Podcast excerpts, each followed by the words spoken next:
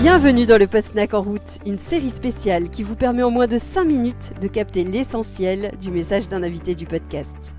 Cette série sera diffusée tous les jeudis jusqu'au lancement de la saison 3 qui est prévue en avril. Aujourd'hui, je suis avec Aude Cossarieux.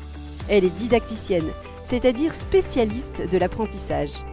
Dans cet extrait du dernier épisode de la saison 2, Aude nous explique que oui, c'est possible de former n'importe qui, même sur des sujets scientifiques complexes comme le climat, à condition d'utiliser les bonnes méthodes.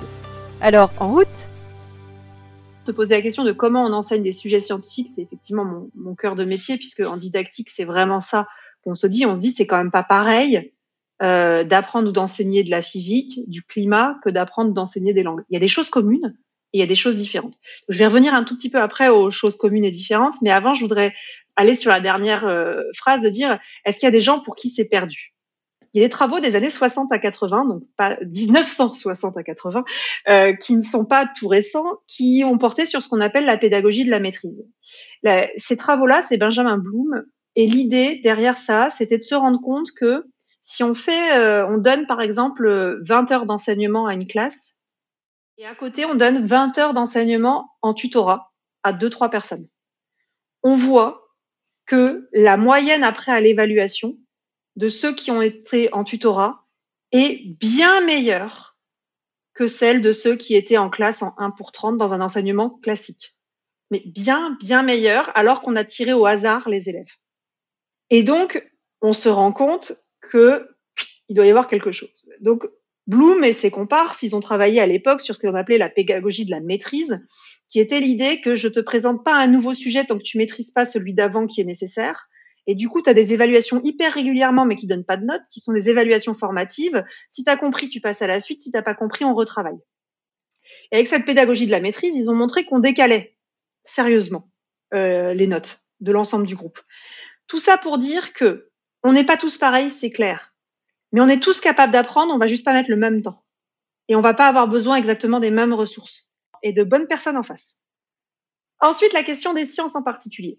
Les sciences en particulier, il y a plusieurs difficultés. Une des difficultés, c'est qu'on a, euh, a un vocabulaire spécifique. Et ce vocabulaire, quand on est trop familier, on s'en rend plus compte qu'il veut pas dire la même chose pour les gens à qui on parle. Et du coup, ça, ça crée des situations d'incompréhension et ça rend les choses euh, plus difficiles.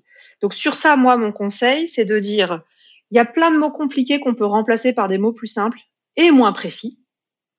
Et c'est pas grave, mais ceux dont on a vraiment besoin, les mots compliqués qui sont vraiment nécessaires pour notre objectif, on les garde et on les explique. Ça, c'est le premier point. Le deuxième point, dans la simplification, c'est toujours pareil, c'est toujours de se dire, on a un objectif pour cet objectif, quel est le niveau de compréhension nécessaire? J'ai pas forcément besoin de comprendre toutes les boucles de rétroaction du climat.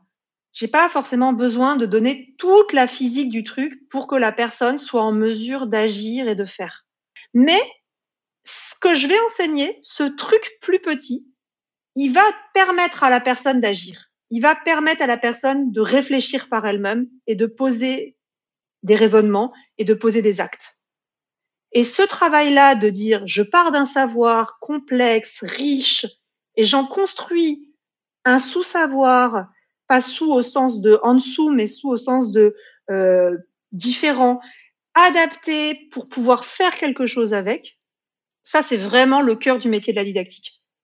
C'est adapter. On va parler de transposition didactique, si on veut utiliser un mot savant, pour dire qu'on va adapter un, champ, un, ensemble de connaissances à un objectif d'apprentissage particulier et on va pas tout refiler d'un coup au gamin en espérant qu'il s'en sorte. Merci de nous avoir écoutés.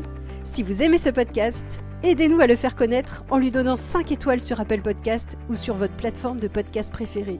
Et surtout, abonnez-vous pour suivre tous les épisodes gratuitement. À bientôt!